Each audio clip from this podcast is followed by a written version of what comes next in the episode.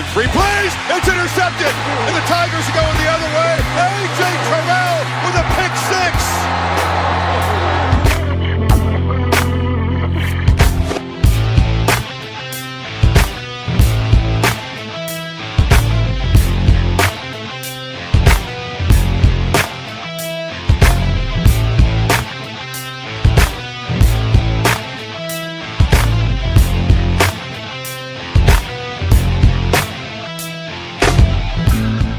Salut à tous et bienvenue pour cette nouvelle émission consacrée à l'actualité du collège football en partenariat avec le site The Blue Pennant avec euh, au programme de cette 14e semaine de saison régulière l'Alabama mal de tête sans oublier bien entendu euh, Wisconsin qui s'impose à l'expérience ou encore Virginia euh, qui retrouvera Clemson du côté de Charlotte. Tout ça bien entendu sans oublier le petit point sur euh, les finales de conférence qui nous attendent dès le week-end prochain. Un topo également sur le premier tour des playoffs en deuxième division universitaire ou en tout cas en 1 double A. On va suivre, bien entendu, euh, les petits pronostics euh, qu'on a fait, ou en tout cas les, les outsiders euh, qui n'étaient pas exemptés au cours de cette semaine.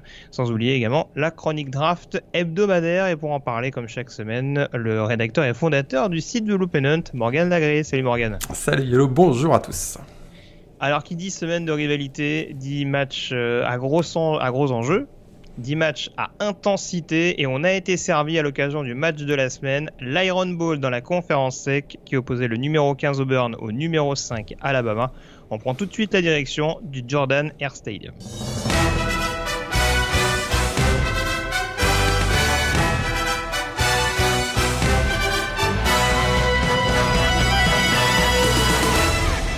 Match à enjeu, donc euh, grand classique entre euh, deux programmes qui se détestent dans l'état de l'Alabama et un match extrêmement important Morgan pour le Crimson Tide, euh, classé numéro 5 puisqu'on le sait, il y a deux programmes de la SEC qui sont actuellement dans le quatuor de tête euh, qui peut prétendre actuellement au playoff.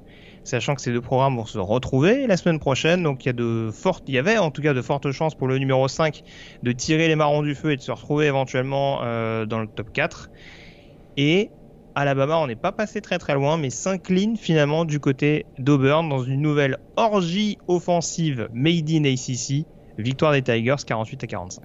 Un Iron Ball complètement fou, ultra spectaculaire, notamment un- une fin de deuxième carton euh, magique qui restera dans, dans l'histoire.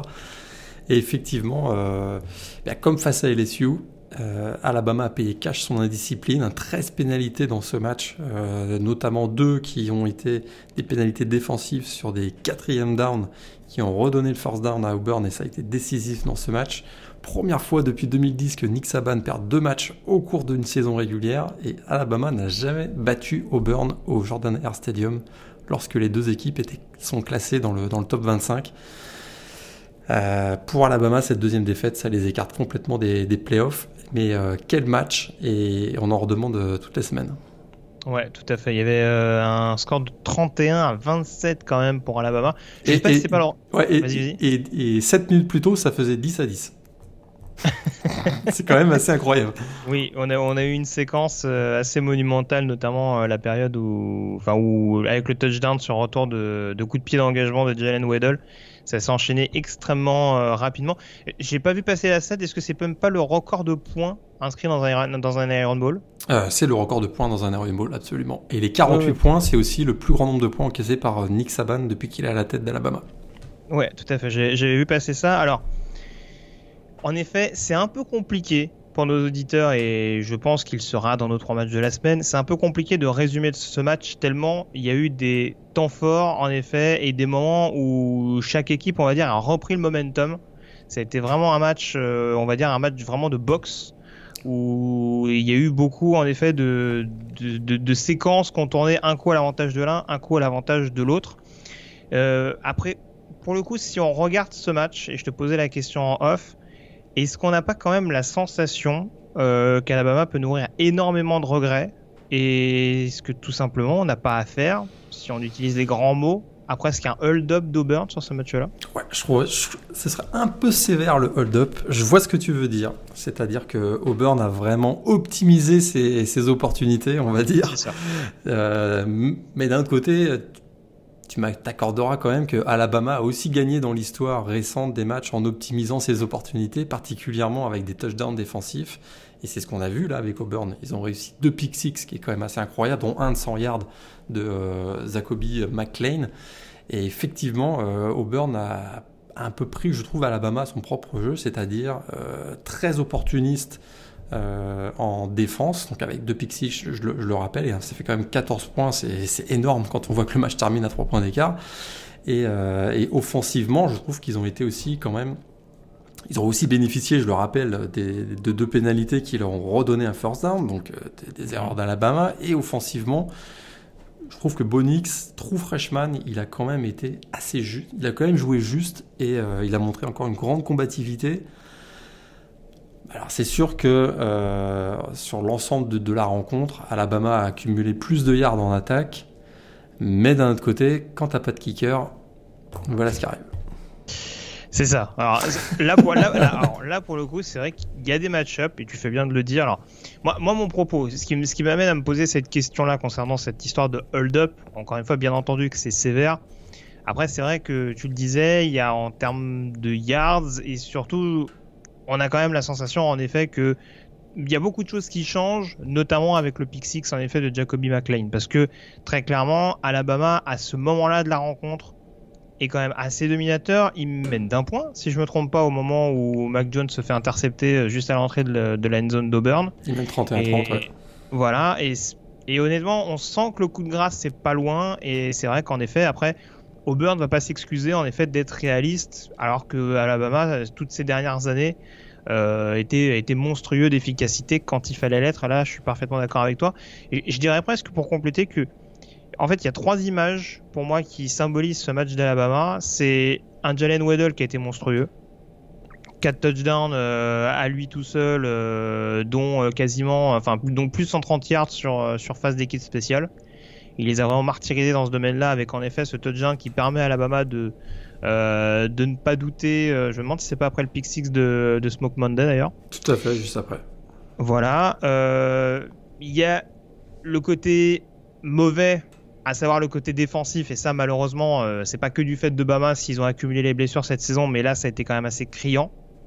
Euh, Whitlow qui a réussi notamment à retrouver une certaine carburation au niveau au sol contre cette défense de Bama, et y a il y a quand même un, un symbole, je dirais, c'est quand même le, le, drive de Patrick Surtain un peu avant la mi-temps, qui se fait euh, abuser par Seth Williams puis par Sal Canella euh, pour permettre à Auburn d'inscrire un touchdown relativement rapide. Et en effet, il y a cette performance de Mac Jones qui est un peu entre les deux, c'est-à-dire que c'est pas une mauvaise prestation du quarterback de Bama, mais forcément, tu as deux pick six pardon, qui coûtent très cher dans la balance. Et tu as cette question du kicker où tu as Anders Carson qui a été extrêmement solide du début à la fin. Ouais. Et un Joseph Bulovas qui a pas beaucoup kické, mais qui, quand il a dû le faire, bah, malheureusement, euh, s'est loupé au pire des moments. Ouais, il s'est loupé, hein, puisque effectivement, à 48-45, il a l'occasion d'égaliser à 48-48 et il envoie sa, tentative qui est pas lointaine, hein, c'est 30 yards, je pense, il l'envoie sur le poteau gauche. Et, du coup, derrière, il y, a, ce dernier drive de, Auburn avec cette erreur. Donc, euh, ils sont prêts à punter. Donc, ils ont, Alabama avait potentiellement une dernière opportunité. Mais voilà, il y a un remplacement illégal où euh, on a bien joué le coup du côté d'Auburn en faisant un alignement avec le punter qui se met à jouer, euh, qui se met à jouer sur l'extérieur, euh, opposition de receveur, et, Alabama a mordu à la feinte et s'est retrouvé à 12 joueurs en défense et a redonné donc le force down à, Auburn. Mais je te effectivement les, les, les, ça c'est les, trois, les trois moments ou les trois, les trois images qu'on garde en tête, effectivement. Jalen Waddle, quand même, un petit mot. On sait que les juniors, hein, Devonta Smith, Jerry Jeudy et Henry Ruggs seront probablement des potentiels choix de premier tour à la prochaine draft. Et il a fait son show et je pense qu'on a assisté à un passage de témoin euh, dans ce match. Et il sera sûrement la superstar du jeu aérien Crimson Tide l'an prochain. Il était déjà freshman of year euh, dans la SEC l'an dernier. Hein, et, là, il a effectivement éclaté. Euh, vraiment sous les caméras euh, de CBS, il y avait un match fantastique et effectivement la défense, je pense que tu as raison, un des, éléments qui est extrêmement important, on en avait déjà parlé puisqu'on a parlé plusieurs fois d'Auburn cette saison, mais le fait que Jatarius Whitlow euh, s'est affirmé comme un, comme un every down running back, on va dire. très sincèrement, ça a changé tout parce qu'on sait aussi que du côté de Gus Malzahn, on a besoin de compter sur un. On avait déjà parlé de Trey Mason il y a quelques temps. Il a besoin de mhm. compter sur un, sur un running back qui va lui donner des yards régulièrement. Et c'est exactement ce qui s'est passé. Il finit à 114. Il fait vraiment un match complet. Il y a, sur vraiment plusieurs drives, il va chercher des first down. Euh, et ça, ça a, été, euh, ça a été effectivement un facteur euh, décisif. Et on a aussi Sean Shivers qui effectivement marque le, le touchdown de la victoire sur, sur la fin. Même Bonix, hein, sur, au sol, il a été très inspiré. Et, effectivement, ça, ça a été un des éléments très forts, le fait que au sol, on a réussi à, euh, à, gagner beaucoup de first down du côté de Auburn. Ça a beaucoup déstabilisé parce qu'on sait beaucoup déstabilisé la défense du Crimson Tide. On sait aussi que c'est pas forcément par les airs que Bonix va, gagner les matchs. Il finit à 173 yards, mais quand même lui aussi, il a réussi, tu en as parlé, notamment sur, sur cette passe vers Sal Canella qui a été vraiment décisive. décisive. Il a quand même réussi à gagner des, même si cette passe sur, sur Seth Williams, t'en as parlé aussi, il a gagné des, des, first down avec, des, avec son de jeu aérien. Donc vraiment un match complet de l'attaque euh, de Auburn qui avait eu souvent de la difficulté à rentrer dans les matchs, dans les gros matchs. On se souvient de LSU, Ole Miss et Georgia notamment. Et là, ils sont rentrés assez tôt dans, la rencontre. Ouais, très clairement. Alors, juste deux, trois petits éléments également que j'avais relevés par rapport à Alabama. Alors, je parlais justement des, des certaines lacunes défensives, notamment en termes d'intensité tu parlais de certaines notamment. Bien entendu que le touchdown de, Chivers est aussi symptomatique également avec ce, carton qu'il met à, Xavier McKinney qui est quand même pas le premier venu quand même hein, en tant que safety euh, universitaire. Euh, donc ça, j'avoue que c'était assez symptomatique. Euh, et puis l'autre chose également qui m'avait marqué, mais ça c'est un peu une redite. on a eu un Harris assez monstrueux en début de match. Et c'est j'ai la sensation qu'on s'est, peut-être un petit peu obstiné avec le jeu aérien. C'est mon, impression personnelle. Après, il porte, il porte 27 fois le ballon. On peut pas dire que le jeu à la passe était extrêmement, euh, enfin, et qu'il se soit absolument, euh, comment dire, qu'il s'est totalement négligé le jeu au sol. Je vais y arriver. Mais c'est vrai que vu le début de match d'Anadjaris, on aurait peut-être pu penser, surtout vu le niveau de la O-line d'Alabama qui a quand même globalement maîtrisé, hormis euh, Derrick Brown, parce que c'est Derrick Brown, ouais, mais... globalement maîtrisé la line inverse. Mais plus le match avançait, et je sais pas si t'as remarqué, mais plus on voyait Derrick Brown. Oui, c'est peut-être que là ils se sont dit aussi, euh, on arrive à un point d'équilibre où euh, ça devient euh, la ligne défensive d'Auburn qui prend l'avantage et peut-être que voilà il y a eu cette peur de, se retrouver à, être bloqué sur le jeu, sur le jeu, sur le jeu au sol. Parce que Derrick Brown il est vraiment monté en puissance, il finit avec 7 plaquages dans ce match, 3.5 pour perte. Et je trouvais que plus le match avançait, je répète, et plus il prenait l'ascendant sur la ligne offensive d'Alabama. Peut-être qu'on a eu, on a eu cette crainte. On a eu cette crainte peut-être. Euh, il faut dire aussi quand même que Jalen Waddell était, était en feu sur, ce match-là. Et bon, effectivement. défensivement, juste un, point, là, je, te, rejoins. Là. C'est vrai qu'on a, on a vu pas mal quand même Raekwon Davis, le, le defensive line senior. Mais autour de lui, je répète, on l'a dit plusieurs fois dans la saison, dans la, tout au long de la saison, je trouve qu'il c'est curieux de dire ça pour Alabama, mais il manque de talent. Il y a un manque de talent dans cette équipe. Je suis pas Xavier McKinney, oui, sur le, sur, sur, la, sur le backfield défensif, mais le reste, là, je suis pas convaincu. Les Chain Lee, les Anfarney Jennings, Phil que j'ai encore trouvé assez décevant. Hein, ouais. Je, je suis pas, je suis c'est assez surprenant pour, des, pour un groupe qui est, qui, voilà, qui est formé essentiellement de, de 4 et de 5 étoiles. Mais je suis pas impressionné par les performances individuelles de ces joueurs, euh, hormis un ou deux, à une ou deux exceptions près. On, est d'accord. Juste pour qu'on évacue le sujet, euh, est-ce que tu rejoins les propos de Nick Saban qui a pointé du doigt des décisions arbitrales pour le moins sévères? Tu parlais notamment de cette histoire de substitution illégale. Il y a la fameuse controverse lié à cette seconde qui a été laissée juste avant la mi-temps Moi, sur le, la seconde rajoutée, ça m'a pas, ça m'a pas choqué, je t'avoue.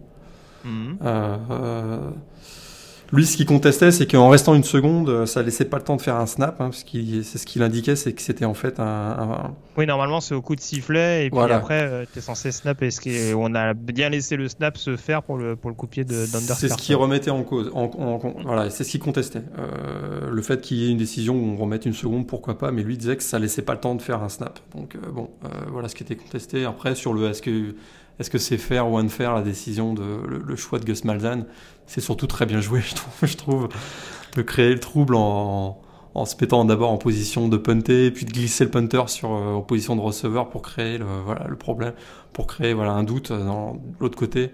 Je trouve que c'est surtout très très bien joué de Gus Malzahn. Très bien. Bon, est-ce que je te pose la question, est-ce que c'est la fin de cycle pour Bama? Parce que je sens que tu as envie d'y répondre. Écoute, en tout cas, en tout cas, il y a des éléments qui commencent à nous laisser. On commence à se poser la question. Ils se font quand même, euh, ils se prennent une bonne raclée en finale nationale. Euh, ils perdent leurs deux gros matchs de la saison contre LSU et Auburn. Je trouve que Nick Saban prend pas forcément les. Il n'a pas démontré par ses choix tactico-tactiques qu'il est capable de faire basculer un match. Tu viens même de le mentionner avec euh, Najee Harris, notamment laissé de côté. Il commence à y avoir euh, des choses qui laissent penser que d'abord il n'est pas immortel, on s'en peut-être s'en souvenir, et Ouais, il y a un moment donné, peut-être que ça va commencer à être difficile.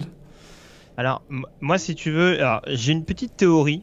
Euh, Enfin, je peux, elle n'est pas très, elle est pas très poussée non plus, mais euh, je me demande si ce, si, cette- si ce côté euh, réinvention d'Alabama, à savoir le jeu hyper offensif, c'est pas aussi lié au départ de Kirby Smart, qui certes a fait partie de ces assistants coach qui ont été battus par Nick Saban il y a deux ans en finale nationale, enfin même Mhm. l'année dernière d'ailleurs en finale de la SEC.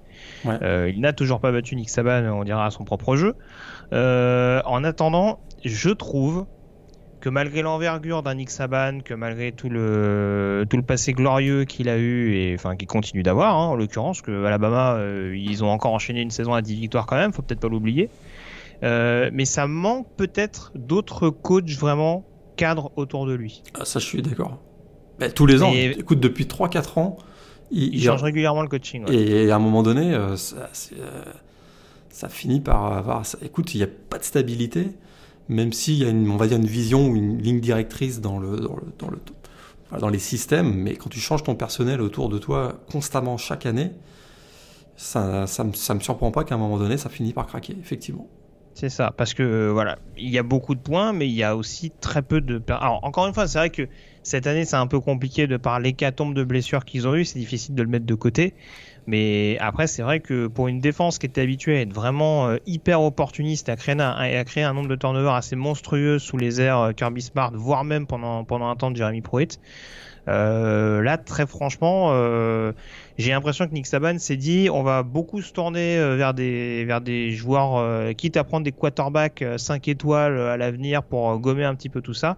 Mais c'est vrai que ces errements en défense, ils commencent à se voir de plus en plus, malgré justement le fait qu'on ait énormément investi sur des playmakers offensifs. Donc ça, ça va être, je pense, à, surveiller parce que, en effet, Kirby Smart, ça reste un très bon coach, ça reste aussi et surtout un excellent recruteur. Et on voit que ces dernières années, bon, Bama est Ah. pas forcément devant Clemson et Georgia au niveau des classes de recrutement. Donc ça, ça se voit aussi un petit peu. Et voilà, encore un autre argument pour me dire que c'est peut-être le début de la fin. Après, on, on verra, mais bon, en tout cas, a priori, il y aura au moins un bowl majeur pour Bama. On a le droit de le penser. Euh, Est-ce qu'il y en Ouais. aura un pour Auburn à trois défaites C'est moins sûr. Ouais, puis. Boule majeur, non, je pense pas. Mais en tout cas, ils en sont pas loin. Ils en sont pas Vu le, loin. calendrier, vu le calendrier euh, de coquins qu'ils ont eu, euh, franchement, ce serait pas infamant d'avoir un bowl majeur à trois défaites. Mais c'est vrai que c'est pas avec avec le nombre d'équipes à deux défaites et le on dira ce qui les met un petit peu dans la panade, c'est le fait que la CC par exemple ait un spot assuré. euh, Tout- et ouais, un spot assuré à l'Orange Bowl ou, ou ce genre de ou ce genre de petites subtilités quoi. Ouais, Parce qu'on pourrait avoir des équipes à trois défaites en bowl mais euh, qui seraient uniquement qualifiées de par le- les contrats on dira signés avec les conférences. Exactement. Donc ça c'est un peu le, la problématique. Si on fait un point rapidement sur les playoffs, euh, je vais en profiter rapidement parce que euh, pour parler de la SEC, alors pas de surprise pour LSU qui a euh, éclaté Texas A&M, ça c'est pas étonnant pour le retour de, de, Jimbo Fisher du côté de Bâton Rouge. 50, 50 à 7 quand même. Oui oui c'est dur. C'est bien éclaté. Hein. Oui. Ils ont presque pris autant de points que l'année dernière, euh, Texas A&M. Et, euh, et, du coup, euh, pas de surprise également pour Georgia qui a laminé Georgia Tech du côté d'Atlanta, pardon, histoire d'avoir un petit avant-goût de, de, leur prochain match du côté de la finale ouais. conférence sec. Des petites inquiétudes hein, du côté de Georgia quand même. Il y a la blessure de Dandre Swift.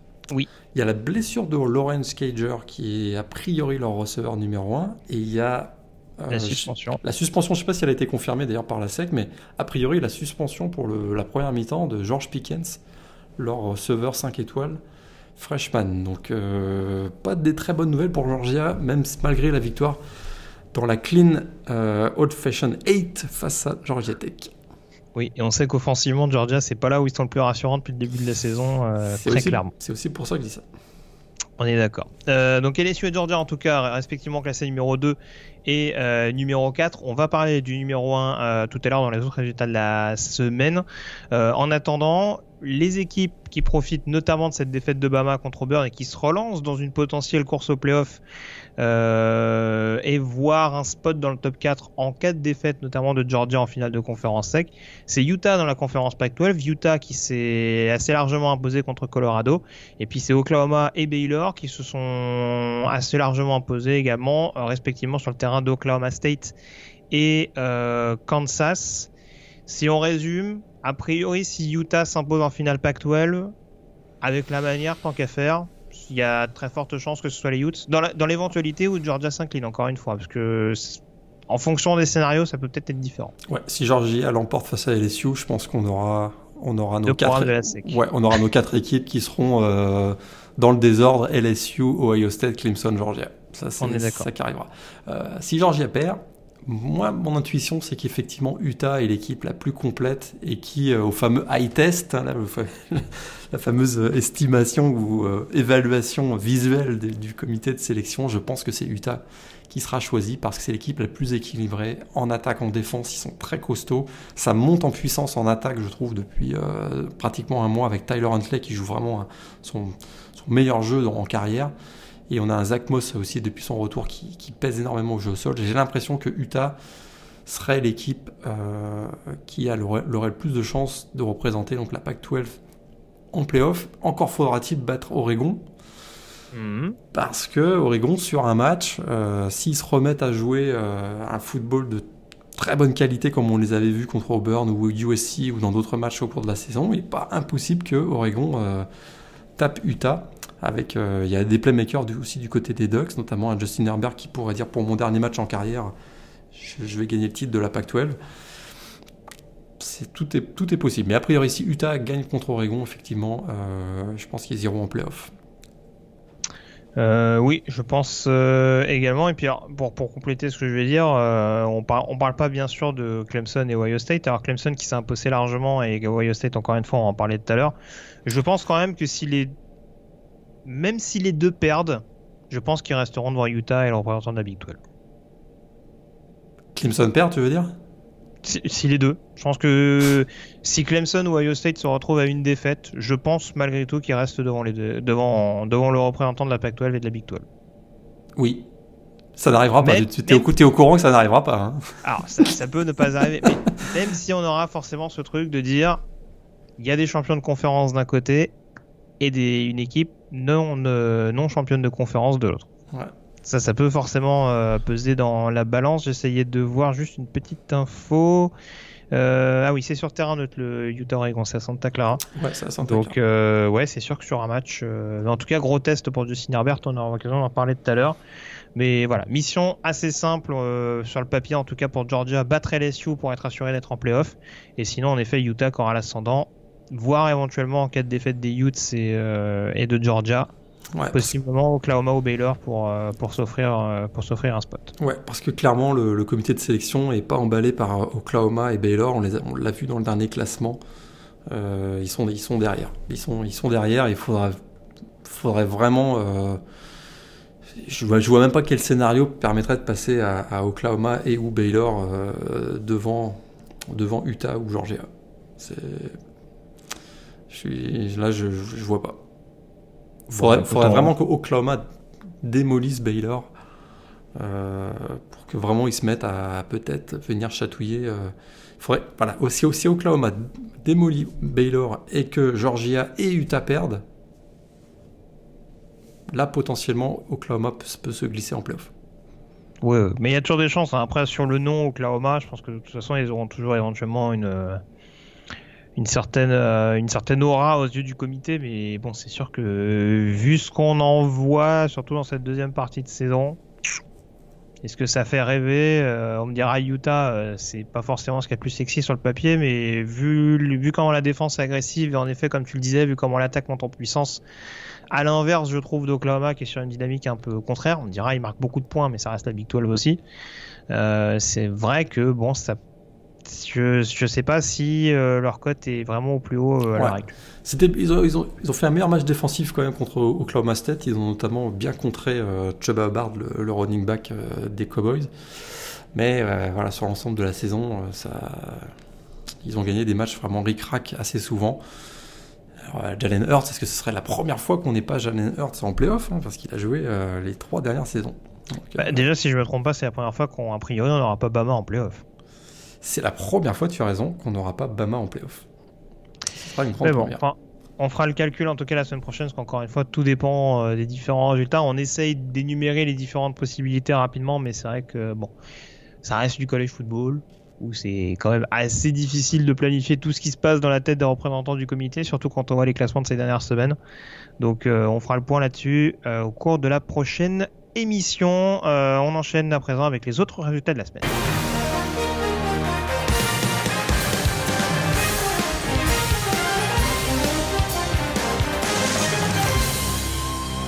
Et grosse page Big Ten Morgan et on commence euh, avec euh, Ohio State qui reste invaincu à l'issue de The Game. Large succès sur le terrain de Michigan 56 à 27, un petit peu bousculé en début de match les Buckeyes. Et puis euh, derrière on a vu qu'à l'expérience et à la discipline, les Buckeyes étaient tout simplement plus forts. c'est plus fort. C'est écoute Justin Fields qui a eu bon, une petite blessure au genou mais qui est revenu encore plus fort en balançant une super passe pour Garrett Wilson, puis J.K. Dobbins, 4 TD dans ce match. De manière générale, il y avait plus de puissance athlétique, meilleure exécution, un meilleur plan de match. Défensivement, même si on n'a pas trop vu Chase Young, mais de manière ah, générale, ils, ont, ils, ont, quand même bien, bien dominé, je trouve, euh, Michigan. Et Shea Patterson, il n'a pas pu enchaîner les drives comme l'attaque des, des Buckeyes a réussi à le faire et encore une très très large victoire et, Jim Harbaugh en est à 0,5 contre les Buckeyes en carrière quand même. C'est ça. Et on parlait encore une fois euh, d'erreur un peu fatale du côté d'Alabama. Euh, le, la minute où Shea Patterson commet un fumble, puis derrière Cali Hudson fait un faux départ, fait un, offside sur, un, sur une quatrième. Euh, quand, quand, on parle quand même de ces deux joueurs qui sont censés être des cadres de l'équipe, et qui tire quand même une petite balle dans le pied de, des Wolverines au pire des moments. Euh, en tout cas, dans un moment où Michigan avait clairement la possibilité de rester encore un petit peu dans le coup. Après, sans doute que sur le long terme, Ohio State se serait détaché.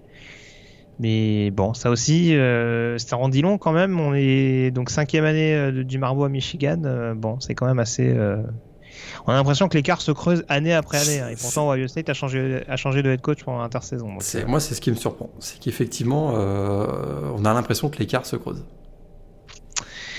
L'autre résultat important dans la Big Ten, c'est bien entendu la qualification de Wisconsin pour euh, la finale donc de conférence. Les Badgers qui retrouveront Ohio State après avoir réalisé une deuxième mi-temps parfaite sur le terrain de Minnesota, victoire 38 à 17. Ouais, et il y a un an, hein, c'était Minnesota qui avait gagné à, Wisconsin pour remporter la Paul Bunyan Axe, la hache de Paul Bunyan. Et bien là, ils ont pris leur revanche. Et quelle revanche Jonathan Taylor à 3 TD a été royal. Et malgré la neige, euh, Wisconsin a été vraiment beaucoup, beaucoup plus fort, beaucoup plus réaliste. Et effectivement, voilà, Minnesota, c'est un peu juste. Ils avaient pourtant bien démarré, un super touchdown de Rashad Batman, mais derrière, ça a été, ça a été très, très compliqué. Et, et Viscondine donc remporte la, Big Ten West pour aller jouer Ohio State en finale de conférence. Ah, le fameux Ohio State-Wisconsin qui commence à devenir une habitude hein, du côté de la finale Big Ten. Je crois que c'est la troisième édition en 4 ans. Je ne veux, pas me- pas Euh, tromper. Non, peut-être pas. non, il y non, Penn non. State, Il y avait un Penn Wisconsin State, Wisconsin, State. En 5 ans, je pense. Ouais. Troisième en 5 ans. Bah, c'est vrai En que fait, ce sont. C'est tous les deux ans, quoi. Ouais, mais dans, dans leurs divisions respectives, euh, c'est ce sont c'est c'est les programmes euh, majeurs c'est, euh, des dix dernières années en tout cas. On est d'accord. Euh, Penn State qui s'impose assez largement contre Rutgers, c'est pas une surprise. Rutgers qui a un nouveau head coach. À nouveau, pas si nouveau Quelle que ça. surprise pas si nouveau. Greg Schiano de retour du côté, de, du côté du New Jersey. Euh, après avoir quitté donc le programme il y a une petite dizaine d'années maintenant pour aller 10 ans, ouais. coacher euh, Tampa Bay en, en NFL avec le succès qu'on sait.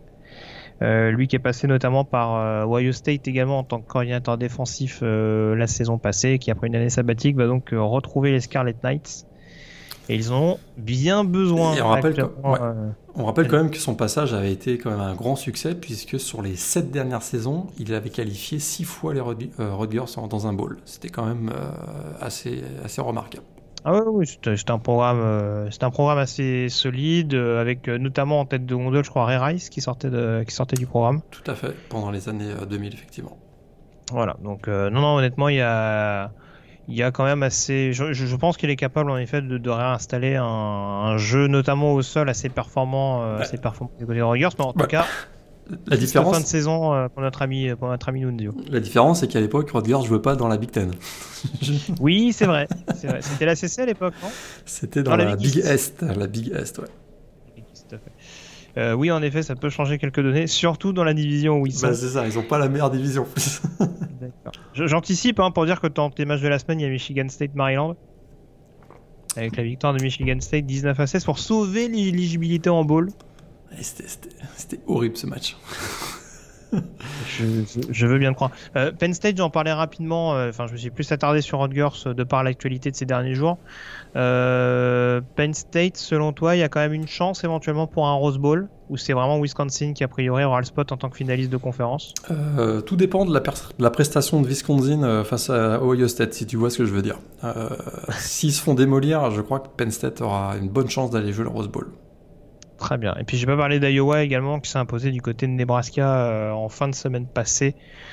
Sur un Euh, field goal à la dernière seconde aussi. Ouais. Voilà, les Hawkeyes qui terminent à trois Et- défaites et qui devraient chercher un bowl assez sympathique, même si ce sera pas un des, un, un des bowls majeurs en l'occurrence. Ouais, et un IJ Penezza qui finit très très bien sa carrière. 14 plaquages, 4.5 pour perdre, 2 sacs. Pas mal. Pas mal. Euh, il a même fait flopper quelques linemen de Nebraska, si j'ai si bien vu. Oui. Euh, j'ai pas parlé de la SEC rapidement, il y a moult choses à dire. Euh, alors je vais pas parler de Barry Odom tout de suite puisqu'on va faire un petit point sur les coachs qui ont été virés tout à l'heure. Euh, j'ai pas parlé de Florida en tout cas dans la SEC. Euh, Florida qui s'impose largement contre Florida State et qui a priori jouera un bowl major en fin d'année. A La priori. question de savoir c'est lequel? Sugar, Cotton. A priori un de ces deux-là Bah, voir peut-être l'orange, voir peut-être l'orange, à voir. Il y a différentes possibilités en tout cas pour euh, pour les joueurs de de Dan Mullen. Euh, Qu'est-ce qu'on a d'autre? On a Tennessee qui s'impose contre Vanderbilt 28 à 10 et qui termine avec une fiche de 7-5 malgré l'horrible geste de Jawan Jennings. Ouais, pas terrible. Et Oui. je sais pas s'il sera suspendu ou s'il va être viré du programme, mais effectivement, c'était. Écoute, il s'est bien essuyé les pieds sur la tête, euh, sur le visage d'un adversaire. Re-. On a retrouvé notre bon vieux Jawan Jennings Voilà. malheureusement. Voilà. On retiendra qu'ils ont peut-être trouvé leur running back pour l'année prochaine. Euh, le freshman Gray qui a réussi euh, près de 250 yards, je crois que c'est la meilleure performance pour un freshman des Volunteers de toute- toute l'histoire, si je me trompe pas. Donc, Oh, il y a pratiquement 8 personnes du côté de Tennessee au sol. C'est ironique, je, je précise. Et puis, dans la SEC, on ne peut pas, Morgan, ne pas parler du ball de l'œuf avec cette formidable action d'Elijah Moore qui coûte la victoire, enfin qui coûte la victoire, au moins la prolongation à Ole Miss sur le terrain de Mississippi State avec euh, cette euh, euh, génial. célébration pour le moins osée. Euh, et donc, bah, du coup, il offre la qualification en bowl aux Bulldogs. C'est du grand n'importe quoi. Il marque le touchdown. Ole Miss revient à 21-20 et il se met à imiter un chien qui pisse. Il n'y a pas d'autre euh, façon d'expliquer. pénalité donc de, pour conduite antisportive. Ils prennent moins 15 yards. Et évidemment, la conversion à, un point, bah, il va un peu plus compliqué. Et le, et le kicker se loupe, évidemment. Et qui il donne donc la, victoire à Mississippi State. Et tu as raison, en plus de donner la victoire à Mississippi State, ils envoient les Bulldogs dans un bowl. Bravo. Ouais, c'est, ça a dû faire plaisir à, à Matt Luke, pardon, ah bah on en parlera tout à l'heure. euh, on enchaîne avec la CC. Alors je parlais de Clemson qui s'est imposé largement du côté de South Carolina. Il n'y a pas trop de suspense. Il n'y avait pas trop de suspense et il n'y en a pas eu en l'occurrence au cours de ce match. Euh, L'enjeu principal du côté de cette conférence, c'était de savoir qui les Tigers allaient démolir, pour paraphraser Morgan, en finale de conférence, Virginia ou Virginia Tech. Euh, la finale qui s'est disputée donc vendredi et qui a vu Virginia s'imposer au bout du suspense 39 à 30, notamment grâce à un solide Bryce Perkins de nouveau. Ouais, grand artisan de la victoire, effectivement, 311 yards à la passe, 164 au sol, 2 TD, il finit à 3 TD donc sur l'ensemble du match. Et donc on se retrouve avec un septième champion de AC Coastal différent en 7 ans. toutes, les, toutes les équipes ont gagné au moins une fois sur les 7 dernières années. Et écoute, Virginia a pris 30 points contre Virginia Tech. Et il joue Clemson la semaine prochaine. oh, t'es méchant. il est presque aussi fort qu'Endon Hooker, euh, Trevor Lawrence. Il se rapproche. Il se rapproche, il a, ouais. Clemson, écoute, on n'a pas trop parlé, mais ils ont quand même bien défoncé South Carolina. J'avais un écran euh, sur le match aussi. Écoute, euh, en, plus, ils avaient l'air de jouer vraiment facile. Quoi. Bah, quand ton meilleur coureur c'est Trevor Lawrence, oui, a priori, oui, ils, ils, sont, ils ont pas forcé leur talent non plus. Hein. C'était assez impressionnant parce que South Carolina, ça reste quand même une bonne équipe de la SEC, même s'ils ont eu une saison un peu difficile, ils les ont vraiment malmenés. Quoi. Ça aurait pu finir à beaucoup, beaucoup, beaucoup plus. Ouais. Bon, à l'heure où on se parle, Will Muschamp n'a pas encore été viré. Euh, a priori, il sera conforté, mais bon, ça sent quand même un petit peu le. L'année prochaine, euh, il faudra un bowl au minimum, puis il faudra pas loin de 7-8 victoires, à mon avis, hein, pour qu'il se, se sauve. On est d'accord. Euh, je parlais de la Big 12 tout à l'heure très rapidement. Euh, dire que Texas a battu Texas Tech assez largement. Iowa State a été surprise sur le terrain de Kansas State. Ça c'est pas euh, c'est pas une surprise énormissime en soi. J'ai pas dit que dans la CC North Carolina c'était qualifié pour un bowl en allant étrier NC State du côté donc de enfin sur le terrain du Wolfpack. C'est avoir coûté sa place au coordinateur défensif de, de North Carolina State. Ouais, Samuel très très bon encore, le quarterback true freshman des Tar Heels. Tout à fait. Euh, donc dans la Big 12, j'ai donné les principaux résultats. On a parlé de la SEC. Et puis du coup, bah, dans, la, dans le Power 5, on va parler du, du, Pour terminer le Power 5, on va parler de la Pac 12.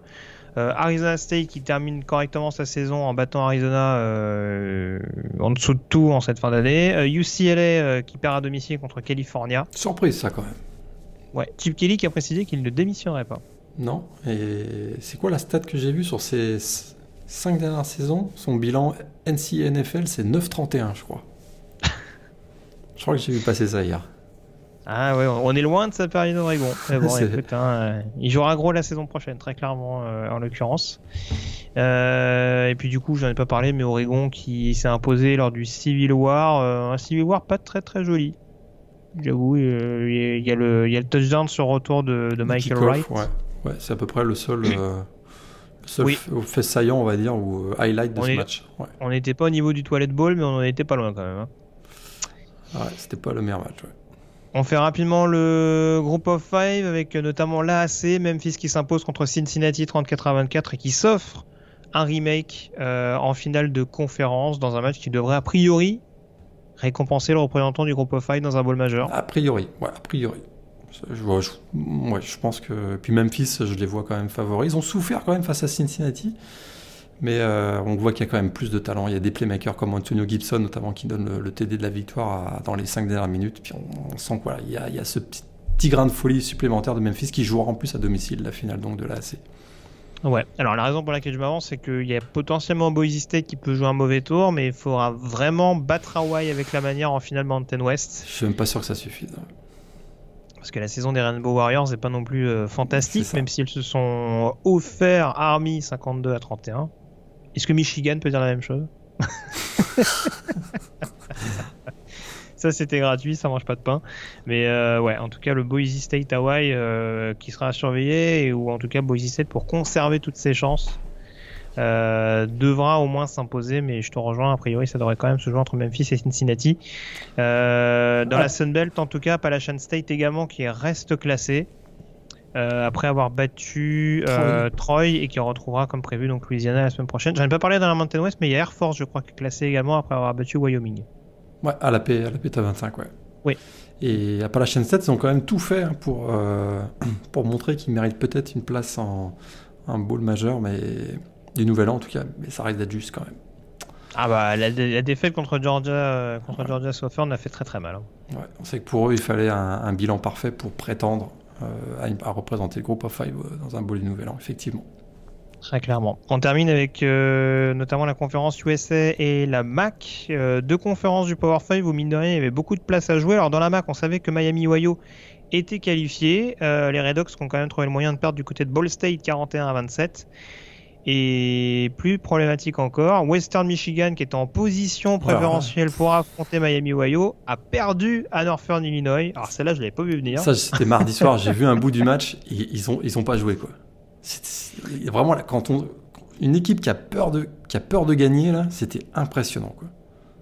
En tout cas, défaite, euh, défaite 17 à 14 sur le terrain donc des Huskies. Et euh, du coup, bah, c'est Central Michigan qui tire la, la queue du Mickey. euh, le programme de Jim McElwain. euh, qui a pas eu trop eu peur de, de s'imposer. En l'occurrence, victoire 49 à 7 euh, contre Toledo. Et on aura donc cette confrontation entre Central Michigan et Miami Ohio la semaine prochaine. inattendu. Central Michigan que beaucoup voyaient dernier dans cette division. Et écoute, Mm. quel boulot de Jim McElwain. Il a pris un programme qui était à 1-11 et il les envoie en finale de conférence. Chapeau. Tout à fait. Et euh, un, un match absolument fabuleux qui nous attend entre Quinton Dormady, ancien quarterback de Tennessee, et Brett Gabbert, le frère de Blaine, Tout qui, euh, qui dirige l'attaque des Red Hawks. Exactement. Euh, on, ter- on termine donc, comme je disais, avec la conférence USA. Comme prévu, on aura donc les deux lauréats, les deux derniers lauréats de la conférence qui s'affronteront en finale. UAB qui a validé son ticket en s'imposant du côté de North Texas 26 à euh, 21. Et puis c'est passe également pour Florida Atlantic, vainqueur de Southern Miss 34 à 17, notamment grâce à trois touchdowns de son end Harrison Bryant. Et un petit festival d'interception de, de Jack Abraham. Donc, euh, à voir cette confrontation entre les Holts et les Blazers. Et les Halls qui avaient démarré 0-2 quand même la saison. Donc euh, Tout beau, à fait. beau boulot de Len Kiffin euh, qui a réussi à remotiver ses troupes pour aller en finale de conf. J'ai pas parlé de Notre-Dame qui s'est imposé, euh, alors notamment avec, un- avec une grosse deuxième mi-temps sur le terrain de Stanford. Je crois qu'ils étaient menés à un moment donné, mais ils se sont parfaitement repris. Ouais. Et Notre-Dame qui est toujours en course pour un bowl majeur également avec euh, deux défaites pense. depuis le début de la saison. Ouais, je pense que ça va être juste quand même. Là, très clairement. Bah, euh, la, la petite branlée de Michigan, ça peut jouer contre eux. Ouais, ça, ça. Écoute, ils étaient classés 16e encore. Je les vois pas les glisser dans un bowl, dans un bowl majeur, mais écoute, c'était la première fois depuis depuis depuis euh, 2007 ou 2008 qu'ils ont remporté le match à Stanford. Donc euh, c'est quand même c'était quand même pas si mal. Ils ont fini, ils ont fini en force quand même. Avec un bon match de Yann Book. Euh, je parlais de la MAC également. Je peux parler de Buffalo qui s'impose largement contre Bowling Green 49 à 7 avec encore un Jared Patterson des grands jours. 5 TD rien qu'en première mi-temps, 6 au total. Et Buffalo qui connaît déjà son bowl puisque euh, Ouais. les Bulls euh, participeront au Bahamas Bowl contre euh, Charlotte, je crois, qui s'est imposé également ce week-end. On n'en parle pas beaucoup, hein, Charlotte qui est, qui est pas un programme hyper sexy de la conférence USA et qui s'est imposé du côté d'Old Dominion 38 à 22 euh, et qui termine avec 7 victoires euh, au cours de la saison, ce qui n'est pas, une, ce qui est pas une mauvaise chose loin de là. Programme dont je parlais la semaine dernière avec Alex Highsmith, notamment le defensive end. Exact. Tou- Toujours bien un petit voyage aux Bahamas. euh, Oui, bah écoute, bah, on souhaite à Jordan Davis et Diet quand même. exact. Envoyer deux trois photos. Euh, je crois d'ailleurs il y a le head coach de Charlotte qui a, qui a posté une vidéo où il apparaît en tuba. Euh, euh, pour l'instant, on ne connaît pas d'autres finales. hein. Justement, c'est le premier match qui a été le Bahamas Bowl qui a désigné ses, ses participants. Je crois qu'il y a BYU qui est déjà assuré de participer. J'ai un doute d'ailleurs sur le bowl. Le coup- euh, mince. Va je le plus. Hawaii Bowl Je l'ai plus en tête. Effectivement, ils ont accepté leur invitation, mais je ne l'ai plus en tête non plus. Non. Il me semble que c'est le Hawaii Bowl et l'adversaire qui reste encore à, à déterminer en, en l'occurrence. Bah, ce Euh, sera Hawaï, fois- probablement. Non, je suis Ah, sérieux. ça hein. peut- Je suis sérieux. hein. Ça peut. Bah ouais, mais s'ils Ils, gagnent la Mountain West, ouais. ils vont quand même pas s'abaisser si. à aller jouer BYU. euh, bah, c'est des contract balls, donc euh, on, va trouver tout ça. On va trouver. Ah, c'est possible. Je crois que c'est Mac, c'est Mountain West ou conférence. Ouais, je vais regarder, je vais regarder, mais bon bref. En tout cas, c'est pas encore déterminé à l'heure où on parle. Je pense que ça devrait tomber au cours de la semaine. Hein. Les, les balls non majeurs et. ah non, non ce sera dimanche. Ce sera au Selection Day. Ce sera dimanche prochain. Bah, il n'y a pas de pour les contrats qui vont intervenir entre temps. Bah, je je crois que je crois pas. Je crois qu'il je, te, fais confiance. Je te fais confiance. Il n'y a, pas de souci. Euh, tes trois matchs de la semaine, Morgan, avant qu'on parle des, du Black Sunday. Bah là, Virginia, Virginia Tech. C'était pas hmm. mal vendredi. Euh, Purdue, Indiana, on n'en a pas parlé, mais c'était un beau match what the fuck, celui-là aussi, qui se termine en prolongation. Avec un des plus beaux trophées de, du college football pour ceux qui ne connaissent pas, hein, le bleu, un, bon baril, un bon tonneau. Puis Auburn, Alabama, évidemment. Très bien. Bah écoute, euh, ça me va. On va donc parler du Black Sunday, puisqu'en effet, la fin de la saison régulière coïncide avec les premiers licenciements de coach. Et il y en a eu, mine de rien. Euh, des renvois assez euh, intrigants. C'est le cas notamment de Steve Anazio du côté de Boston College. Alors ça faisait un petit moment hein, qu'il était là L'ami Steve, euh, est-ce que tu es étonné par cette décision, euh, sachant qu'en plus les Eagles restaient sur la victoire à Pittsburgh pour finir la saison? Je crois que le, jour où ils se sont fait battre par Kansas à domicile, ça sentait le sapin pour lui. Mm. Puis ils avaient pris une belle raclée en plus, un vendredi soir, je me souviens, et le virer, mais faire mieux, vraiment, euh, je me demande si aujourd'hui ils sont pas au maximum de ce qu'ils peuvent faire Boston College dans une division qui est en plus pas évidente. Bon, on va voir. On va voir qui vont ramener, mais écoute. Euh... Ah, t'as pas l'air plus convaincu que ça. Non, je suis pas plus convaincu. Je suis pas plus convaincu que ça. C'était un... c'était pas un si mauvais coach, je trouvais. On est d'accord. Euh, coach qui a sauté également. Euh, ça, ça a dû faire plaisir à Elite Jamour. Euh, le départ de Matt Luke, donc le head coach euh, Dolmis, viré donc après la défaite contre Mississippi State, un peu sévère parce qu'on rappelle qu'il a quand même récupéré le programme au lendemain de, l'affaire Hugh Freeze. Et il, paraît qu'hier soir, au moment de cette annonce, il y a beaucoup de joueurs qui ont fait un tollé et qui, se sont plaints effectivement de ce départ très arbitraire. Ouais, et alors l'anecdote qui est quand même assez dingue que j'ai vu passer, c'est que Mathieu qui a appris son renvoi alors qu'il était chez une recrue et il a quand même insisté pour que la recrue essaie de, de rejoindre Ole Miss. Alors qu'il aurait pu se dire, bon, euh, plus rien à foutre, quoi. Effectivement. C'est pas très professionnel euh, sur le principe, mais bon, à la limite, euh, tu te dis, bon, je vois pas pourquoi je leur ferai une fleur, et puis, bon. Je suis pas sûr que ça ait penché dans la balance, mais on repousse les limites. Après le renvoi Brad Bielema, on essaie toujours de trouver un certain timing pour virer les coachs. Ça, c'est ça, c'est quand même important. Euh, je parlais de Missouri tout à l'heure, donc Barry Odom également viré euh, après pourtant la victoire de Missouri du côté d'Arkansas. Euh, bon, saison un petit peu trop irrégulière de la part de, des Tigers qui termine quand même cinquième, qui termine derrière quand même Tennessee et Kentucky quand on sait les difficultés qu'ont eu les deux programmes au cours de la saison. C'est vrai qu'il y avait au moins moyen de faire troisième derrière et c'est peut-être ça que Barry Odom a, a payé en l'occurrence. Ouais, on voit quand même que du coup Missouri est quand même un programme qui est très ambitieux. Euh,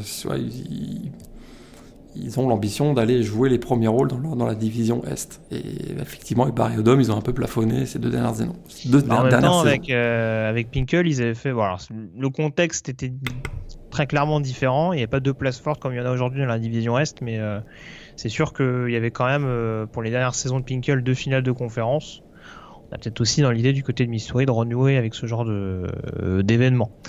Euh, événement qui n'est pas une surprise, c'est le licenciement de Charlie Strong du côté de South Florida. il se murmure de plus en plus que Willie Taggart pourrait retourner du côté de, du côté de Tampa. Virer Charlie Strong pour mettre Willie Taggart, c'est la meilleure idée de l'année, ça. ça, c'est bravo, fallait y penser. en, tout cas, le passage de Willie Taggart, c'était plutôt bien passé euh, la dernière fois on peut lui laisser, mais c'est ce qui lui avait permis de se faire repérer euh, aux yeux d'Oregon. Est-ce que c'est pas le seul truc qu'il a fait de bien, Willy Taggart, dans toute sa carrière? Ouais, T'es méchant, méchant, parce qu'il a pas non plus une expérience de head coach hyper. Euh, ah bah je sais pas, mais à, Oregon et à Florida State. Euh, Ah, c'est... Oh, Oregon, ça va, tu exagères. Non, Oregon, bah, le problème, c'est, le problème, c'est que je pense qu'il s'est vu arriver trop vite et il est parti d'Oregon beaucoup trop rapidement, en l'occurrence. Un an à Oregon, alors qu'en plus, euh, t'as quand même Ah, Justin attends, mais- derrière. Tu euh, te souviens pas les problèmes qu'il avait eu le- avec les, les coachs euh, de, de- le préparateur physique qui avait, qui avait, qui avait pété les plombs et qui euh, non, non, ça n'a pas été ça a pas été euh, si s'ils l'ont laissé partir au bout d'un an euh, c'est qu'ils avaient un intérêt aussi. ouais je pense Bon, ok, d'accord, très bien. Euh, et puis juste une dernière info, ça je sais que ça, te, ça a beaucoup de peiner, euh, puisque le head coach Dol Dominion a également démissionné euh, dans la conférence USA après une saison à 1-11. Bobby Wilder, je crois, dedans. Donc euh, voilà, les Monarchs qui doivent désormais trouver un nouvel head coach pour tenter de se relancer. On a fait le tour, on peut désormais s'intéresser à la chronique draft avec notre top 5 hebdomadaire.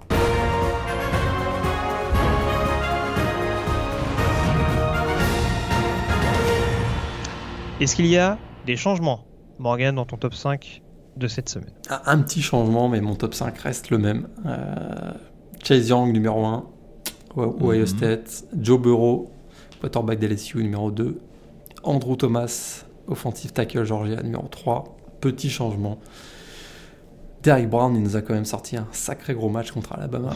Et puis, Mhm. euh, écoute, ce que j'aime chez ce joueur, c'est qu'il performe à son meilleur dans les grands matchs. Ça, on l'avait déjà dit, et ça s'est confirmé contre Alabama.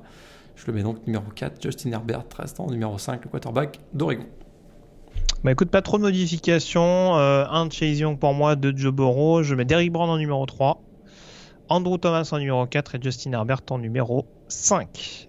Ton joueur de la semaine, il me semble que c'est un défenseur. Ouais, un défenseur et un joueur senior.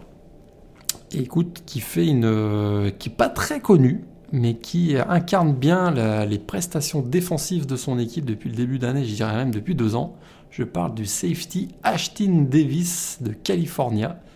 Mhm. Écoute, un joueur euh, très constant dans ses performances, un joueur qu'on dit extrêmement intelligent, euh, qui a un upside énorme. Et il vient d'ailleurs d'un Une marge de, une marge de progression. marge de, monsieur voilà, tout à fait, pardon. une marge de progression énorme ou un potentiel énorme. Et il vient d'accepter d'ailleurs son invitation au Senior Bowl, donc vous allez avoir l'occasion de le voir euh, donc au mois de janvier. Champion de la conférence Pac-12 du 110 mètres haies en 2019. Troisième du 60 mètres haies au championnat national 2018. J'ai pas besoin de vous dire que c'est un joueur assez rapide. Et euh, écoute, il a une très grande ma- maturité sur le terrain, c'est ce qu'on ce retient. Tous les scouts en témoignent d'ailleurs aussi. Bonne lecture de jeu. Euh, voilà, bon, c'est un athlète avec des, des capacités assez hors normes, hein, notamment de vitesse, je le répète. Point faible, ben, un manque un, peu de, manque un peu de puissance si on se projette dans la NFL. C'est pour ça qu'on parle d'upside ou de potentiel de progression. Il manque un peu de puissance, il va falloir qu'il se développe un peu plus. Il manque un peu de taille aussi. Mais écoute, euh, on n'a pas une très grande classe de safety hein, cette année. On voit Grande, Del- Delpy euh, est peut-être pas à la hauteur de ce qu'on pensait. Xavier McKinney, Sean Wade, J.R. Reed, tout ça, c'est bon, ça va être- c'est c'est des bons, euh, des bons deuxième tours peut-être, mais écoute, peut-être que Ashton Davis va réussir à se glisser euh, en- entre, le, deuxième et le troisième tour. Il sera peut-être sélectionné le, le samedi de la draft. Oui, je te rejoins. Je pense que bah là, là, à l'heure actuelle, c'est un solide deuxième tour, je pense. Milieu, milieu fin deuxième tour. Après, euh, oui, très clairement, de par ce que tu évoquais, une classe de safety qui est quand même plus que moyenne et en effet des, des Delpit ou des McKinney qui rassurent pas dans tous les secteurs de jeu. Ouais.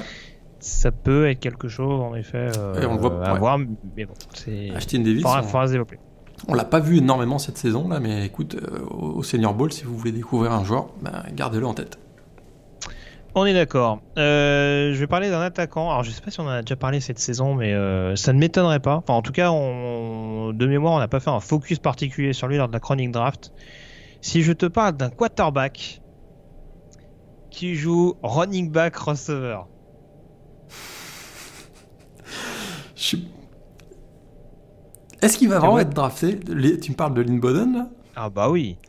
Tu penses qu'il va pas être drafté? Je sais pas. Ben, Ah, c'est Pas quand poste- pas au poste de quarterback. phénomène. hein. pas au poste de quarterback. Ah non, mais pas. oui, non, ça oui. Je te confirme, au poste de quarterback, et j'ai des- j'ai encore des sérieuses réserves, mais. Bah, écoute, on voit bien Lamar Johnson qui est Lamar Jackson qui va peut-être être MVP. Oups, j'aborde un sujet. Ah, je, je, voulais pas faire de mauvaises blagues. Je, te laisse mettre de tes propos. Il n'y a pas de, il a pas de problème. Euh, non, non. En tout cas, très clairement, euh, Lynn Boden qui a marché sur la défense de Louisville encore euh, ce week-end. Je crois qu'il fait 280 yards, non? Pas loin. 250 minimum.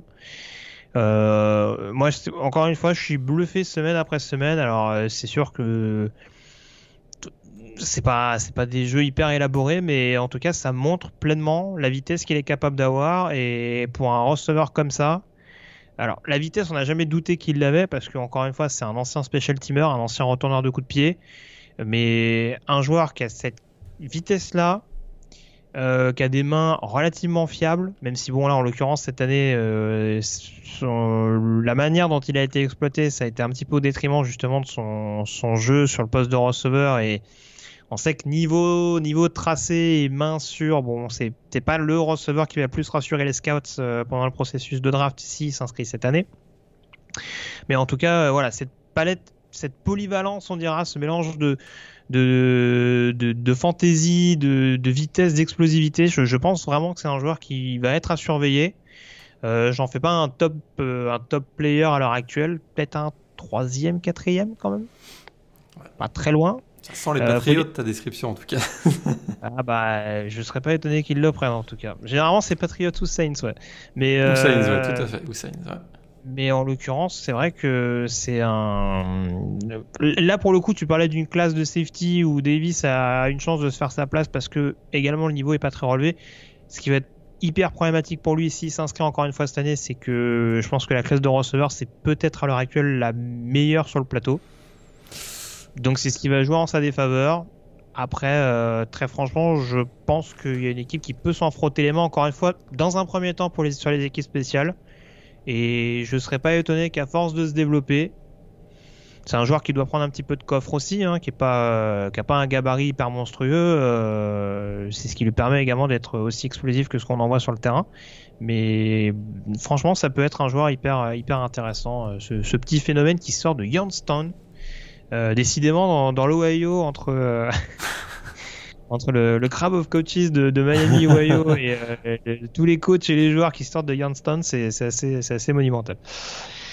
Mais voilà, en tout cas, ce qu'on pouvait dire là-dessus. Juste une petite parenthèse avant qu'on passe au, preview très rapide de la semaine prochaine. un petit point FCS, Morgan, j'en ai pas parlé tout à l'heure. J'ai voulu aller un petit peu vite.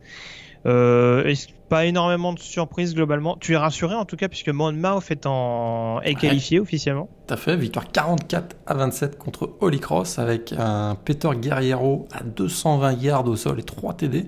C'est la première victoire de l'histoire de Monmouth en playoff. Euh, il s'attaque maintenant au monstre James Madison au deuxième tour et on a eu trois équipes hein, qui ont gagné leur, leur premier match de playoff dans leur histoire. Donc il y a Monmouth, il y a Albany et Austin P qui, euh, il y a 3 ans, était à 0-11 quand même. Oui, tout à fait. On se rappelle pas match contre Je sais plus contre qui ils avaient joué un programme de 1A où, ils, les avaient fait un peu douter quand même. Si, euh, si, je, si je ne m'abuse, mais en effet, belle victoire euh, face à Furman. On a également la grosse prestation de James Robinson pour Illinois State sur le terrain de Sophie Missouri State. Victoire 24 à 6 d'Illinois State avec pratiquement 300 yards au sol pour le, pour le running back. Pas mal.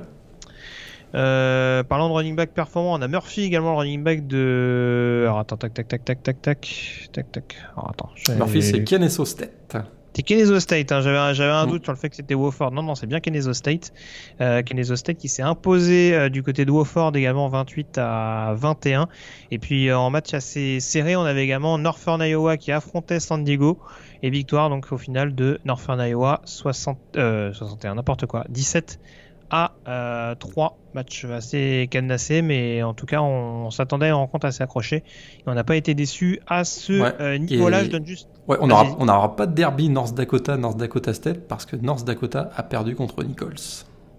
Tout à fait. Et donc, euh, je donne rapidement le programme, parce qu'on va enchaîner sur la preview tout à l'heure. Donc, euh, samedi à 19h, heure française, donc on aura James Madison qui recevra Monmouth. Euh, à 20h, South Dakota State qui recevra Northern Iowa. À 21h, on aura quatre rencontres au programme. Central Michigan contre Illinois State. Weber State contre Kennesaw State, Montana contre Southeastern Louisiana et Montana State contre Albany. À 21h30, North Dakota State qui recevra donc Nichols. Et puis à 3h du matin, dans la nuit de samedi à dimanche, Sacramento State qui recevra Austin Peay. Donc euh, toutes ces rencontres-là dont on en parlera au cours de la semaine prochaine. On peut donc terminer cette émission justement avec les previews consacrés au final de conférence.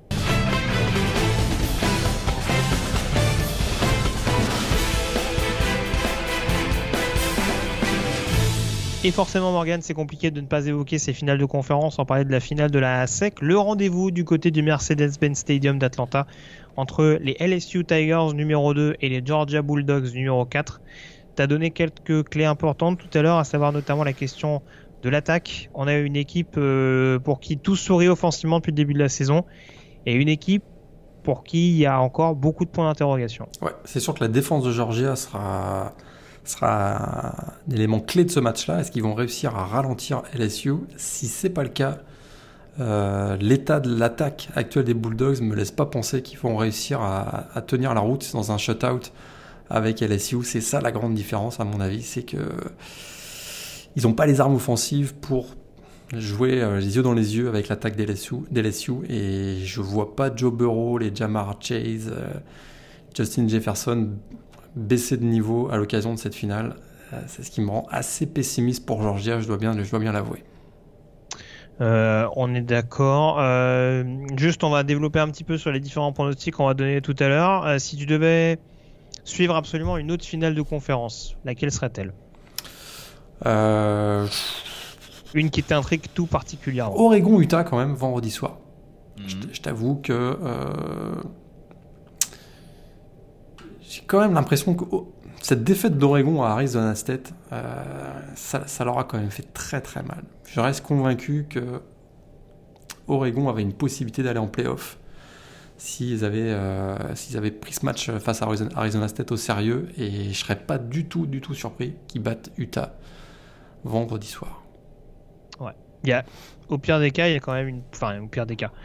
Pour Oregon, il y a quand même au moins la possibilité euh, d'assurer un Rose Bowl. Voilà. Donc euh, c'est sûr, faut pas, faut pas cracher dessus. Et puis s'ils peuvent en plus euh, priver Utah de playoff, ils sont, ils, sont vraiment pas justement. On aura peut-être un Oregon-Wisconsin qui avait été un grand Rose Bowl il y a quelques années.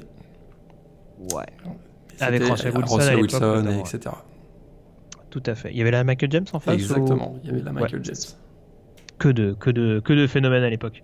et puis du coup, si on prend les finales du Power 5, celle qui t'intrigue peut-être le moins. Euh, intrigué le moins Clemson Virginia. je, je veux pas m'acharner là, mais ça m'intrigue vraiment pas ce match, euh, pas du tout. Euh, je pense que Ohio State Wisconsin, ça peut être, on n'aura pas le 59-0. Je serais très très surpris. Mais euh, ça peut être plus intéressant. Jonathan Taylor qui jouera son dernier match a priori en conférence Big, Big Ten. Ça, voilà, il peut peut-être venir. Il y aura un beau duel entre Jonathan Taylor et J.K. Dobbins. ça, ça peut être intéressant, mais non, je suis pas du tout intrigué par Clemson Virginia. Très bien. Euh, on va donner les pronostics rapidement. Juste une info euh, qui est tombée il y a peu de temps, euh, qui concerne la draft, en l'occurrence le tight end de Missouri, Alberto Guegbunam, qui va s'inscrire officiellement pour la draft. C'est pas une surprise, qu'il était déjà pressenti pour s'inscrire la saison prochaine, la, saison, dernière, pardon.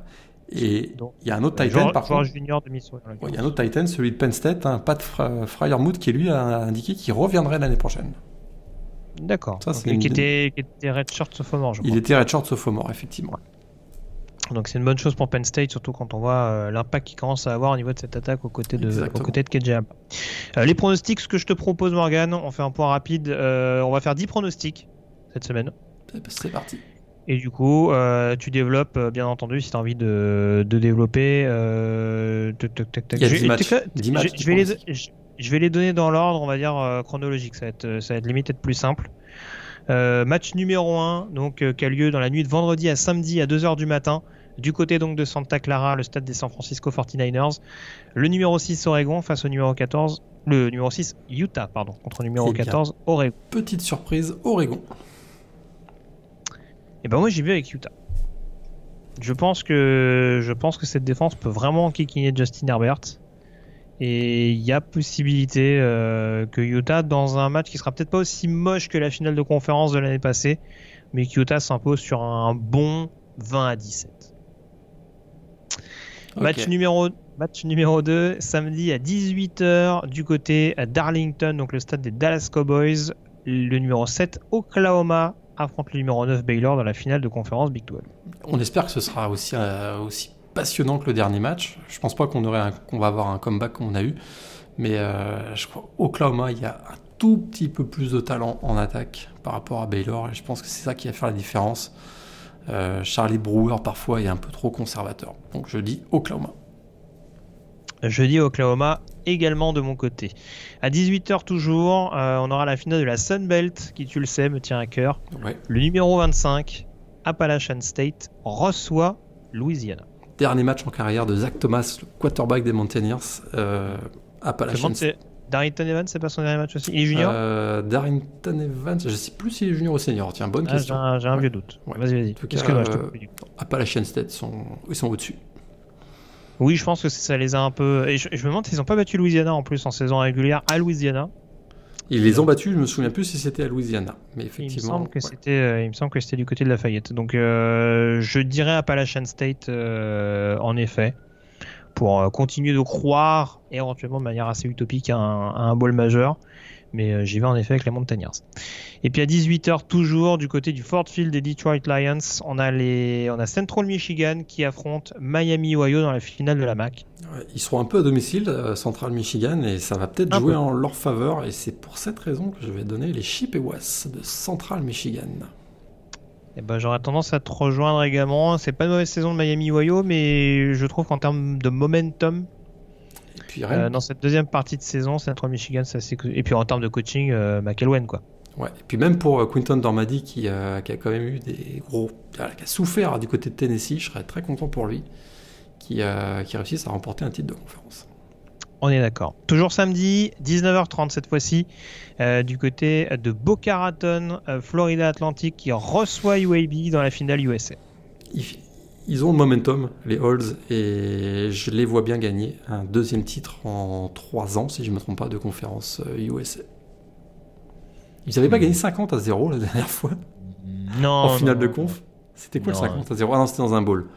Non, non, non, ils avaient gagné assez. Oui, ils avaient, ils avaient une avance assez confortable, mais oui, ça devait être en bowl. Ouais, euh, j'y vais avec Florida Atlantique, mais. Ah, le miracle UAB quand même. Hein. Le miracle UAB. Euh, 21h30, Memphis qui reçoit Cincinnati euh, dans la finale à AC. Non, Memphis. Memphis aussi. Quoi j'aimerais bien pour le scénario que Cincinnati dise euh, vous avez gagné le match qui servait à rien. Nous on va gagner. Enfin, ça servait pas à rien en l'occurrence, mais euh, ils avaient gagné le match qui vous a espéré, puis euh, c'est nous qui allons, qui allons tout rafler à la fin. Mais non, non, j'y vais avec Memphis. on parlait de momentum tout à l'heure. Je pense que là c'est quand même assez, c'est quand même assez marqué. 22h, on y vient. Horaire assez sympathique de nouveau. finale de conférence sec. LSU donc contre Georgia. LSU.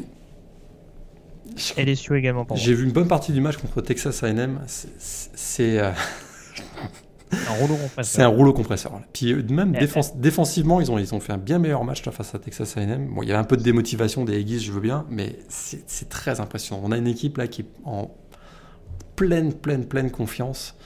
Et avec l'opportunité d'aller jouer la finale quasiment à domicile, hein, à la Nouvelle-Orléans, euh, je me dis que bon, même s'ils perdent, ça les empêche. Ils seront certainement en playoff, mais je les vois quand même, je les vois quand même gagner ce match-là face à Georgia. Oui, s'ils perdent, ils peuvent se retrouver en numéro 4, ce qui sera quand même un peu plus, un peu plus compliqué. Euh, mais oui, je te rejoins. et puis, euh, même s'ils finissent, S'ils finissent 4, s'ils finissent 4, on aura potentiellement euh, Ohio State contre LSU et Joe Burrow contre les Buckeyes, ça va quand même être oh bah, C'est écrit, c'est écrit. c'est écrit. Mais euh, non, LSU c'était tellement un rouleau compresseur que pour ceux qui l'ont pas vu, il y a quand même Buddy Johnson à un moment donné qui, qui fait le mort pour arrêter le. pour provoquer un temps mort. J'ai beaucoup aimé cette image où on le voit en train de compter les joueurs et de se dire Oh non mince, il en manque un, couche-toi. C'était fabuleux. 22h euh, toujours, samedi, euh, la finale de la Mountain West, donc du côté euh, du Blue Turf de l'Alberson Stadium à Boise. les Broncos qui reçoivent Hawaii dans la finale Mountain West. Ah ouais, ils n'ont pas les armes défensives pour, euh, pour gagner ce match. Te, te, te, te, te. Non, non, non, non. Non, Hop, hop, hop, hop. non, non. non. Boise State, facilement. Ah, le cœur me dit. Non, non, je te crois pas. non je, je vais avec Boise State, bien entendu. On adore Cole Euh. McDonald, mais faut quand même pas déconner. Quoi. Ah bah, parfois les DB adverses l'adorent aussi, hein. encore une fois, c'est... Mais c'est ça, c'est un peu moins foufou, on va dire. euh, J'ai été agréablement surpris que Gawai euh, aille chercher la finale de conférence grâce à une prestation défensive. Mais je suis pas sûr que contre une attaque aussi bien rodée que celle des Broncos et un, un George Jolani euh, qui ces dernières semaines est assez, est assez détonnant sur le jeu au sol, ça risque quand même d'être un peu compliqué sur, sur la longueur. Puis bon, faut trouver un lineman offensif capable de contenir Curtis Weaver, ça va être, ça va être rigolo aussi. Euh, ensuite, on passe dans la nuit, donc dans la nuit de samedi à dimanche à 1h30 du matin, le savoureux Clemson, Virginia, finale ACC du côté de Charlotte dans le stade des Carolina Panthers. Euh, upset alerte, Morgan? Non, pas d'upset. alert. Ça fera peut-être pas 60, euh, 60 à 5, mais pff, ça va être, ça va être large. Moi, je prédis un score très accroché jusqu'au coup d'envoi. Je partage, tout à fait. Très bien. Tout Bon, à bah fait. écoute, on essaiera de voir Ça si, peut même euh, finir à 0-0 au moment du coup d'envoi. Tout à fait. Sait-on jamais. Mais euh, oui, ça avait, ça avait démarré très très vite hein, contre Pittsburgh la semaine l'année dernière, je vais y arriver. Donc euh, oui, Clemson également bien entendu sur ce match-là. Et puis on termine donc euh, dans la nuit de samedi à dimanche à 2h du matin la finale de la Big Ten du côté euh, d'Indianapolis, le stade des Colts, où le numéro 1 Ohio State affronte le numéro 12 Wisconsin. Ohio State favori selon toi? Plus complet, ouais. Ouais, c'est plus complet, ils, ils vont pas, ils vont pas se louper. Mais ce sera plus serré que ça, ça pourrait durer jusqu'au troisième quart-temps, assez serré. Mais de manière générale, ils sont plus complets. On est d'accord, j'y vais avec Ohio State. On est globalement unanime. J'ai l'impression qu'il y a À part peut-être que la finale ouais. Pac-12 ouais, qui, Pac-12, euh, ouais. Où là, pour le coup, c'est vrai que ça, ça- Bon, après, ça rejoint le fait que voilà, c'est ce qui t'intriguait le plus, parce qu'en effet, ça paraît quand même sur le papier la, la rencontre la plus équilibrée. Donc, euh, on a hâte en tout cas de voir cette opposition de style entre, entre les Ducks et, et les Utes. Donc, on l'a dit, dans la nuit de vendredi à samedi à 2h. et dimanche prochain, on connaîtra les quatre équipes qui vont jouer les playoffs.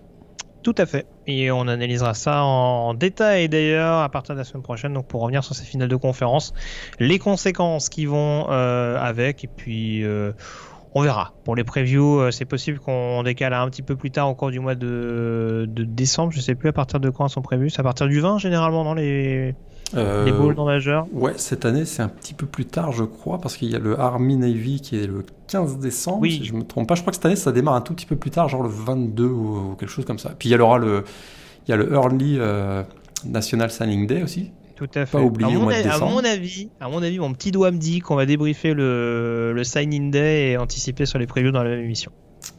Et allez, on fait comme ça. à discuter parce que euh, y aura quand même un petit programme qu'on vous réserve la semaine prochaine, on va en parler en off. Mais il y aura un petit programme qu'on vous, réserve quand même malgré tout, euh, outre ce debriefing des, des finales de conférence. Et euh, du coup, les euh, premiers bowls qui seront révélés. Je te remercie en tout cas Morgan d'avoir été en ma compagnie. Et puis bah, on vous donne donc rendez-vous pour la prochaine émission. D'ici là, passez une très bonne semaine avec plein de rencontres NCA au programme. Salut à tous. Salut, bonne semaine à tous.